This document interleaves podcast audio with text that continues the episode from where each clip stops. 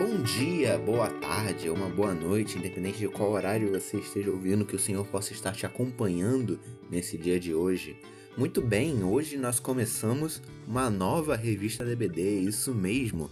Na última aula nós concluímos a revista anterior falando das epístolas de João e hoje nós vamos começar uma nova revista falando do Evangelho de João, na nossa primeira lição de título Abrindo a Cena. Muito bem, já lembrando você que a gente envia essa aula todo domingo de manhã e junto dela é enviado também um material para você estar acompanhando junto. E hoje em específico, peço que você tenha atenção ao material, porque muita informação extra vai estar nesse material aí sobre a nossa primeira lição. Muito bem, vamos então começar com uma oração e depois já vamos começar a falar do Evangelho de João. Oremos. Senhor nosso Deus e Pai, nós viemos a Ti por meio do Teu Filho Jesus Cristo, capacitados apenas pelo Teu Espírito Santo, te agradecemos, Senhor, porque o Senhor tem nos sustentado em tempos tão difíceis, Senhor. Choramos, Senhor, agora por aquelas famílias que possuem pessoas enfermas. Choramos agora para que o Senhor possa estar confortando aquelas famílias que tiveram perdas, Senhor. Te agradecemos porque o Senhor, mesmo em meio a todas essas dificuldades, tem sido bom conosco. O Senhor tem nos dado uma esperança no futuro, Senhor, mas que é transportada para o presente quando nos lembramos da ressurreição do teu filho. Eu te agradeço, Senhor, por tudo que o Senhor tem feito em nossas vidas e peço que esteja me guiando, Senhor, na ministração dessa aula e que o coração de todos aqui esteja disposto a receber da tua palavra, Senhor. Em nome do teu filho Jesus Cristo é o que te oramos. Amém. Muito bem, uh, nessa lição vamos estar adentrando aqui num novo território nossos estudos, né? Como eu falei, na última revista nós abordamos todas as três epístolas escritas pelo apóstolo João, e agora a gente vai entrar num outro documento escrito também pelo mesmo, o Evangelho de João. E como a lição de hoje possui o objetivo de ser uma introdução, vamos estar abordando aspectos gerais da carta e não nos aprofundando numa passagem específica, apesar de termos sim um texto básico que vamos estar lendo mais à frente.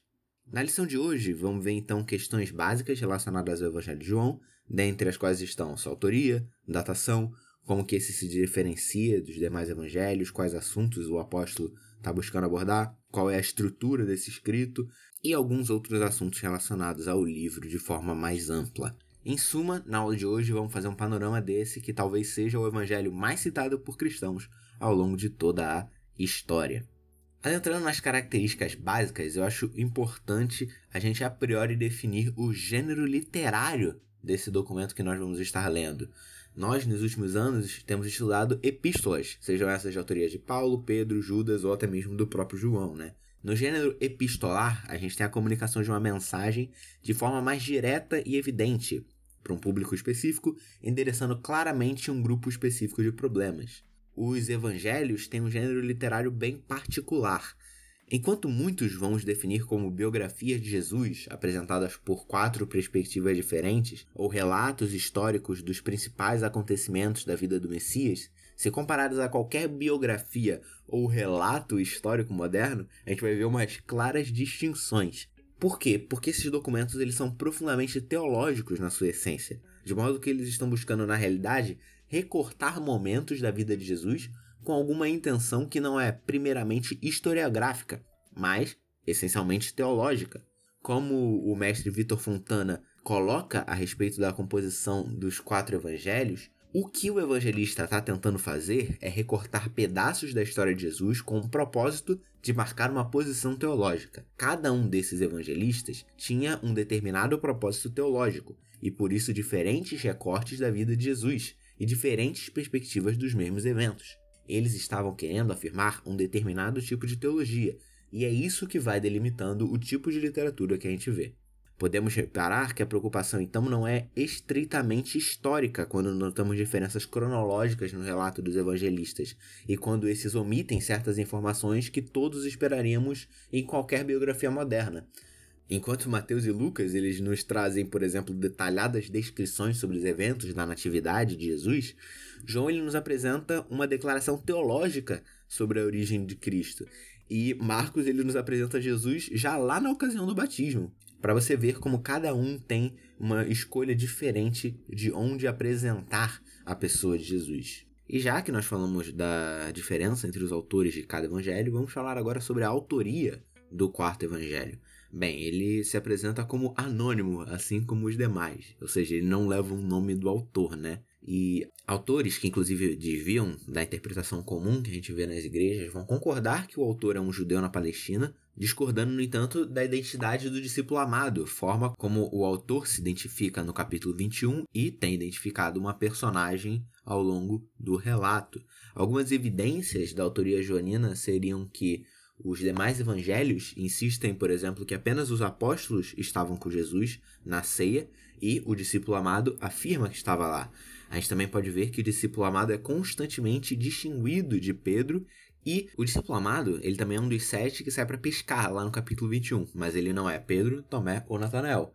Isso implica que ou ele é um dos dois filhos de Zebedeu, ou ele é um dos outros dois discípulos não nomeados. Dos filhos de Zebedeu, ele não pode ser Tiago, porque o mesmo foi martirizado lá em Atos 12, enquanto o discípulo amado viveu o suficiente para dar credibilidade à fala de que ele não morreria. E por fim, o autor do evangelho, ele não cita por nome nem Tiago nem João, o que é estranho, porque o discípulo amado ele constantemente está usando o nome até de apóstolos menos proeminentes, como Felipe e Judas não. O motivo tradicional para isso parece ser bem plausível na realidade, é que João, aqui como o discípulo amado, deliberadamente está evitando usar o seu próprio nome. E, olhando agora para evidências externas, porque essas evidências que eu apresentei são internas ao texto, houve uma rápida aceitação do Evangelho de João como um documento inspirado, tanto pela parte dos pais da igreja, que são aqueles autores cristãos dos primeiros séculos, e até mesmo por hereges primitivos, algo que eu também vou mencionar um pouco depois quando eu estiver trazendo a datação desse documento. Passando agora para o período da Idade Média e da Reforma, a gente consegue observar que o Evangelho de João ele é visto em ótima luz, de modo que não tem dúvida quanto à sua autoria e observa-se uma possibilidade de reconciliação do mesmo com os outros três evangelhos, algo que foi difícil para determinados pais da igreja. Isso, no entanto, começa a mudar com a chegada do iluminismo e de sua mentalidade extremamente racionalista. Um teólogo da época, por exemplo, extremamente averso aos ensinos trazidos por João, que retratam Jesus como Deus e homem, coloca que o Espírito Divino, que aqui não deve ser compreendido como Deus pessoal e transcendente apresentado na Bíblia, o Espírito Divino manifesta a si mesmo e é a humanidade que deve ser vista como o verdadeiro Cristo. E apesar desse posicionamento, que foi muito influente na época ali nos círculos acadêmicos, de modo geral, os cristãos piedosos continuaram a afirmar aquela posição tradicional sobre o Evangelho de João, você vai continuar a ver contexto histórico aí no documento, que eu e o Marcos sempre enviamos junto à aula. Você vai ver que tem parágrafos inteiros que eu não vou estar falando aqui por questão de tempo. Mas avançando aqui para os nossos dias, J. Carson, teólogo contemporâneo e também o autor do comentário que é a grande base para todas as minhas aulas aqui para o Evangelho de João, ele defende que o Evangelho de João foi composto quando o mesmo assimilou um conjunto de fontes que ele possuía e publicou isso como um livro. Esse material sendo composto em etapas, mas publicado de uma forma única. Seria composto tanto de memórias do próprio João, quanto de anotações feitas pelo mesmo. E essas anotações sendo compostas tanto de memórias do evangelista, como por talvez anotações de sermões que ele pregou, ou até mesmo anotações de coisas que ele aprendeu de outros ao longo dos seus dias. O mesmo ainda vai defender que João provavelmente leu o Evangelho de Marcos e talvez o de Lucas, mas que ele não os tinha em mão na escrita do seu próprio Evangelho. Por isso que a gente não vai ver, como no caso de Mateus e Lucas, assim vamos dizer, referências diretas aos outros evangelhos. João, ele aqui escreveu o seu próprio livro. Ou seja, em suma, com relação à autoria, vamos estar apoiando que João, irmão de Tiago, filho de Zebedeu, que fazia parte do círculo mais íntimo dos seguidores de Jesus, que foi testemunha ocular de Cristo, comissionado para cuidar da mãe de Jesus após a crucificação, que apareceu depois da ressurreição de Jesus com Pedro em Jerusalém, encontrado ao lado de Pedro no Sinédrio, enviado de Jerusalém a Samaria, que recebeu uma visão na ilha de Patmos e o autor das três epístolas, esse João é o autor do evangelho que leva o seu nome. Avançando para a datação agora, As datas sugeridas para a escrita do quarto evangelho variam desde 70 depois de Cristo até o final do século I. Além disso, qualquer data, na realidade, entre esses limites é possível, apesar de João 21-23 sugerir uma data mais próxima do final do período. A maioria data a escrita desse evangelho aqui entre 85 e 95, tanto que na nossa revista DBD, que a gente envia toda semana uma versão digital para você poder estar tá acompanhando. E se você colocou o seu nome na nossa lista que nós passamos aí no grupo, você pode ir lá na secretaria da igreja, pegar a sua também, para que você tenha uma versão física, porque vamos dizer, muita gente prefere ter a revista toda ao invés de receber as lições periodicamente toda semana, que é o ideal na realidade. Uh, se você observar a nossa revista, você vai ver que ela vai datar aí em 90, que é ali a média, né, entre o ano 85 e 95. Que seria o período onde João estaria exilado na ilha de Patmos, e onde também teria escrito o Apocalipse. Algumas justificativas são que Irineu Clemente e Eusébio, autores ali da igreja dos primeiros séculos, citam João como sendo um homem muito velho quando escreve seu evangelho. Outra coisa que favorece uma data depois de 85 depois de Cristo é que, por exemplo, no Concílio de Jâmnia, um concílio ali entre autoridades judaicas, cristãos foram proibidos de entrar nas sinagogas. E isso é relevante porque se a gente analisar a fala de João 9:22, quando ele fala seria expulso da sinagoga, indicaria que o apóstolo estaria fazendo de um anacronismo, indicando que ele sabe que, se isso fosse feito na época em que ele está escrevendo, isso viria a acontecer. Por fim, João ele também apresenta uma cristologia, ou seja, uma doutrina de quem é Cristo bem desenvolvida, o que para muitos vai refletir um desenvolvimento na compreensão de quem é Cristo ao longo do primeiro século. J. Carson, no entanto, ele prefere optar por um período entre 80 e 85 depois de Cristo. Se alguém quiser que eu apresente o porquê dele discordar dos argumentos que eu acabei de falar, só me mandar uma mensagem que eu respondo justamente citando o que ele diz. Não vou falar aqui, senão nossa aula vai ficar ainda mais extensa. No documento enviado junto com a aula são apresentados aí três motivos para uma datação levemente anterior. Mas, por propósitos ainda de tempo, nós vamos citar apenas um, mas que na minha opinião é o mais forte, que é que, pelo vocabulário utilizado por João no seu evangelho, muitos gnósticos do século seguinte começaram a deturpar o uso das palavras do apóstolo para apoiar os seus ensinos. Podemos então fazer uma conjectura aqui que muitos dos hereges que ganhariam mais força no século II e que começaram a ser combatidos em 1 João saíram da comunidade joanina que primeiro teve contato com o Evangelho de João.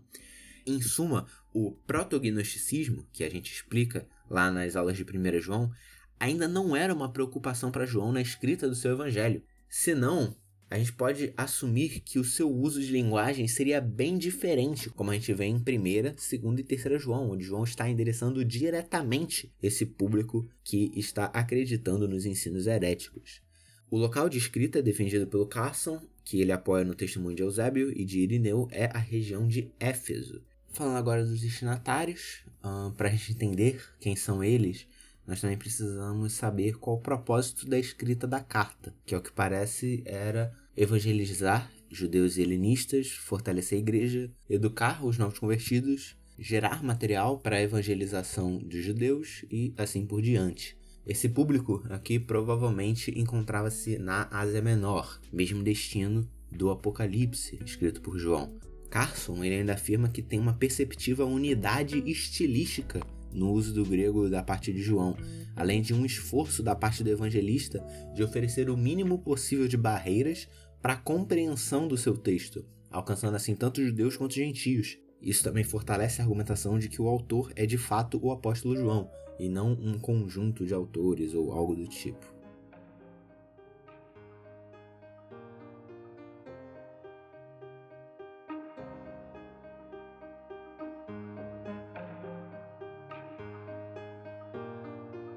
Depois então de passarmos muito tempo falando de questões em volta do Evangelho de João, agora vamos de forma um pouco mais breve ver características intrínsecas ao mesmo, como seu conteúdo, a sua mensagem e depois de forma mais sucinta a estrutura que vamos usar para definir o livro ao longo das nossas aulas nesse quadrimestre. Bem, vamos agora finalmente ler o texto que nossa revista nos oferece de base, João 20, 30 e 21, 25. Se você está com o documento aberto, você já tem os versos aí disponíveis para você. Se não, pause a aula, vá lá, abre sua Bíblia no finalzinho do Evangelho de João. A gente vai ler o versículo 30 do capítulo 20 e depois vamos pular para o versículo 25 do capítulo 21.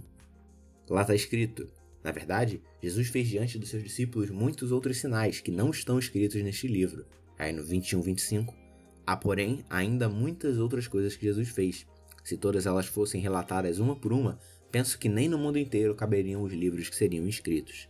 Aqui nesses dois versos a gente vê que o autor nos apresenta algo muito interessante. Muita coisa que Jesus fez não está sendo relatada aqui, e ele admite isso. Um leitor atento dos quatro evangelhos poderá reparar isso com facilidade, já que muito do conteúdo presente em Mateus, Marcos e Lucas não se encontra em João.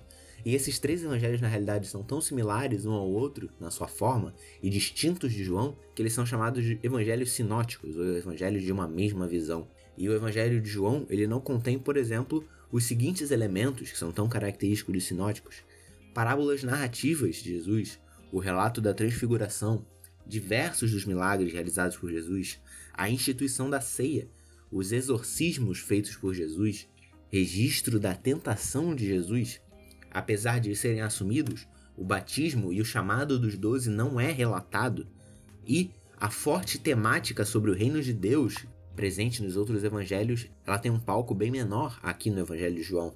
No entanto, João ele também nos oferece muito material que a gente não encontra nos demais evangelhos, mas que é extremamente conhecido e de suma importância. Por exemplo, a transformação da água em vinho, o diálogo com Nicodemos, o ministério de Jesus em Samaria, a ressurreição de Lázaro, muitos discursos no templo e em diversas sinagogas, as frequentes visitas de Jesus a Jerusalém, todas essas coisas são exclusivas do Evangelho de João. Observando essas distinções e semelhanças, a gente pode se perguntar: bem, ok, então qual é o propósito de João na escrita do quarto Evangelho? A gente já falou isso de forma bem resumida antes, mas agora vamos elaborar mais um pouco. Resumidamente, o apóstolo está buscando responder as perguntas: quem é o Messias? Quem é o Cristo? Quem é o Filho de Deus? O Evangelho de João, então, é do contexto que foi escrito uma obra essencialmente evangelística, algo capaz de ser observado pela ênfase de João na questão de como espera-se uma resposta em fé à graça manifesta em Jesus Cristo.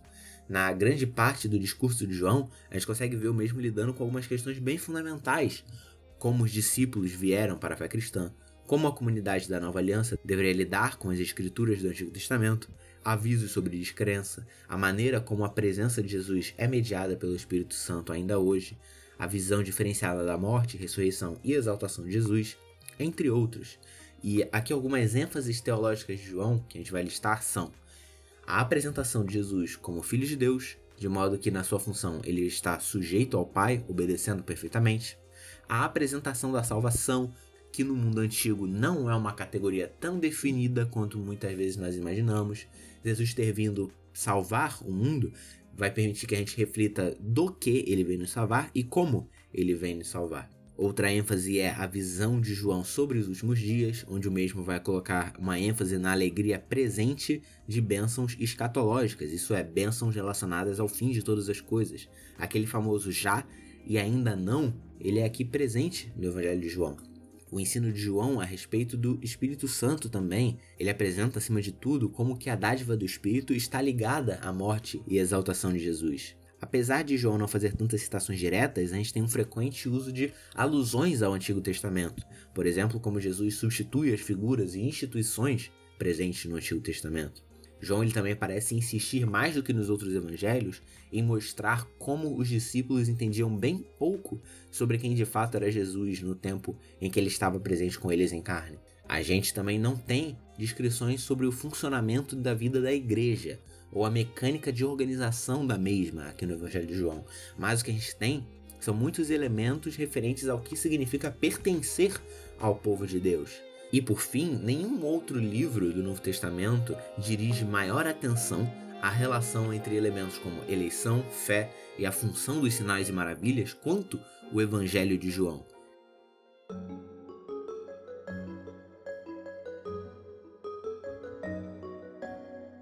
Nos aproximando agora da conclusão, vamos falar brevemente da estrutura do livro que a gente vai estar tomando aqui ao longo dos nossos estudos. A nossa revista ela divide o Evangelho de João em três sessões maiores, onde no começo da parte 1 nós temos um prólogo, que é consistido ali no capítulo 1, dos versos 1 a 18, e ao final da parte 3 nós temos um epílogo, que é consistido ali no capítulo 21, dos versos 1 a 25.